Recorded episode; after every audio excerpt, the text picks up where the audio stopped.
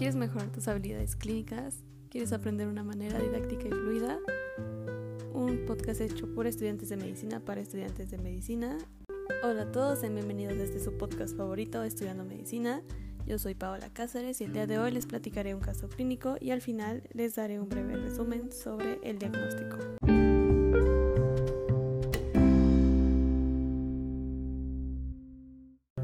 Consulta a Carlos, un masculino de 45 años de edad, el cual trabaja como supervisor de un parque industrial en Acapulco, el cual refiere que desde hace 7 días se ha sentido cansado y con dolores en las articulaciones, pero no le dio importancia ya que lo, relacionó con el estrés de cierre de proyecto.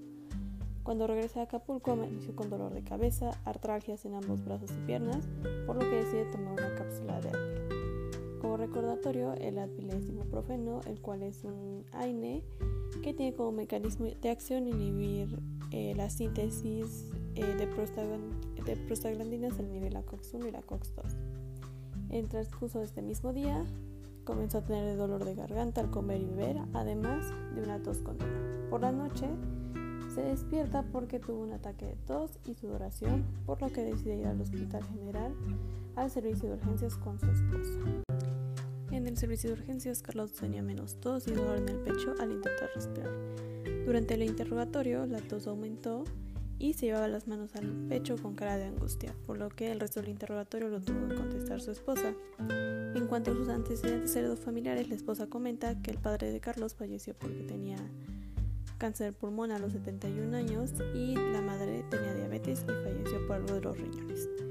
En relación con sus antecedentes personales patológicos, él es fumador desde hace muchos años, pero su esposa no sabe la cantidad de cigarros que fuma al día y además comenta que el día de hoy no ha fumado. Eh, bebe socialmente, no se ha aplicado vacunas recientemente y no realiza actividad física más de lo que hace, además de lo que hace en su trabajo. Y hace menos de dos semanas comenta que estuvo en contacto con dos personas que padecían gripa. Durante el transcurso de la consulta se comienza a sentir mejor Carlos y nos comenta que además padece hipertensión y que toma una pastilla chiquita y blanca, pero no recuerda el nombre y niega alergias. En la somatometría y sus signos vitales, algunos valores salieron alterados. Tenía un índice de masa corporal de 27.1 kilogramos sobre metro cuadrado, tiene una frecuencia cardíaca ligeramente elevada de 115 latidos por minuto, una frecuencia respiratoria elevada de 26 respiraciones por minuto, una temperatura elevada de 38.8 grados centígrados y una saturación de oxígeno baja de 85%.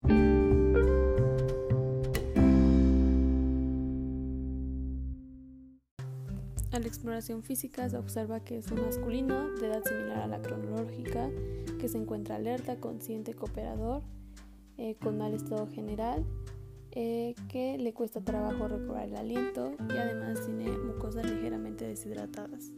Tiene un cráneo normocéfalo sin entostosis ni exostosis, pupilas isocóricas y normoreflécticas, conjuntivas hiperémicas, narinas permeables con rinorrealina, orofaringe hiperémica sin descarga retronasal ni abscesos amigdalinos, cuello cilíndrico, tráquea central inmóvil, tiroides no palpables con presencia de adenomegalias bilaterales dolorosas, eh, tórax normolíneo, movimientos de amplexión y amplexación disminuidos e interrumpidos por dolor aparente a la inspiración profunda, campos pulmonares hipoventilados con presencia de estertores crepitantes basales bilaterales con dificultad respiratoria aparente precordio rítmico adecuado de adecuada intensidad y frecuencia, presencia de soplo sistólico en foco mitral, abdomen blando, depresible, no doloroso, sin datos de irritación peritoneal, peristalsis presente y sin visceromegalias.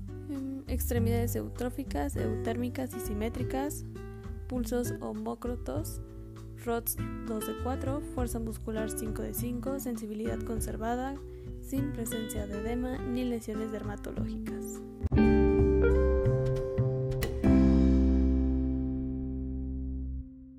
Hasta este punto se sospecha de una infección de las vías aéreas inferiores, por lo que se decide mandar estudios de laboratorio y gabinete y lo internan en el hospital.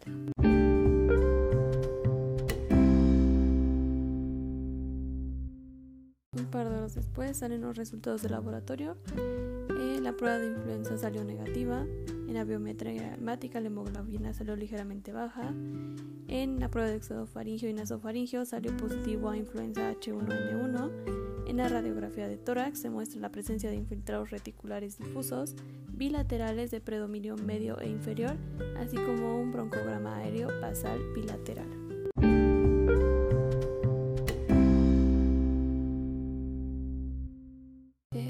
Resultados obtenidos, se decidió iniciar tratamiento y hacer una interconsulta con medicina interna.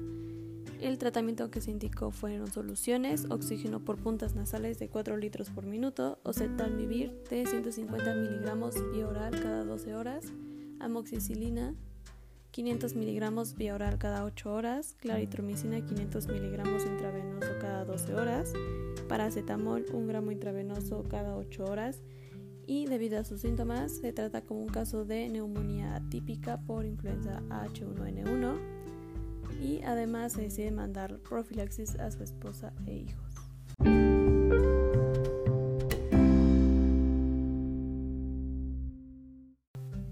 Ahora daremos un breve resumen de lo que es la influenza H1N1. Según la Pan American Health Organization, un caso sospechoso es una persona con un cuadro febril respiratorio agudo que inicia dentro de los 7 días de un contacto cercano con una persona o con un caso confirmado de influenza, o que tiene 7 días de haber viajado a un lugar o un país donde hay más de un caso confirmado de influenza tipo A, tipo H1N1, o que reside en una comunidad donde hay uno o más casos confirmados. Un caso probable es una persona con enfermedad respiratoria aguda y una prueba confirmada de laboratorio positiva al virus de la influenza A. Un caso confirmado es una persona con cuadro febril respiratorio agudo confirmado por laboratorio como positivo para el virus de la influenza H1N1. Periodo de incubación. El periodo de incubación del virus en humanos es de 1 a 7 días. Su forma de transmisión es de persona a persona, que puede ser por gotitas de flush o, con o por contacto con superficies y materiales contaminados, esto incluyendo las manos y los juguetes. En sus signos y síntomas eh, hay fiebre mayor de 38 grados, tos, cefalea, mialgias y artralgias, rinorrea, ardor y dolor de garganta, malestar general y puede presentarse con diarrea, náuseas y vómitos. Su manejo usualmente es simplemente sintomático con reposo en casa y aislamiento la prevención se da evitando contacto con personas enfermas, con lavado de manos y otras medidas básicas de higiene. Y las recomendaciones es que se notifique de forma inmediata al servicio de epidemiología correspondiente. En los signos de alarma para los adultos se contempla la dificultad respiratoria, vómito diarrea persistentes, trastornos del estado de conciencia, deterioro agudo de la función cardíaca y agravamiento de una enfermedad crónica, en niños es la fiebre alta y dificultad para respirar, aumento de la frecuencia respiratoria de dos, en niños de 2 a 11 meses, mayor a 50 respiraciones por minuto y de 1 a 5 años más de 40 respiraciones por minuto, rechazo de la vía oral, irritabilidad y o convulsiones y trastornos del estado de conciencia. Según the Pan American Health Organization, toda persona que haya estado a menos de 2 metros de distancia con un caso probable o confirmado de influenza eh, debe de recibir profilaxis y para ello se recomienda el uso de oseltamivir o zanamivir.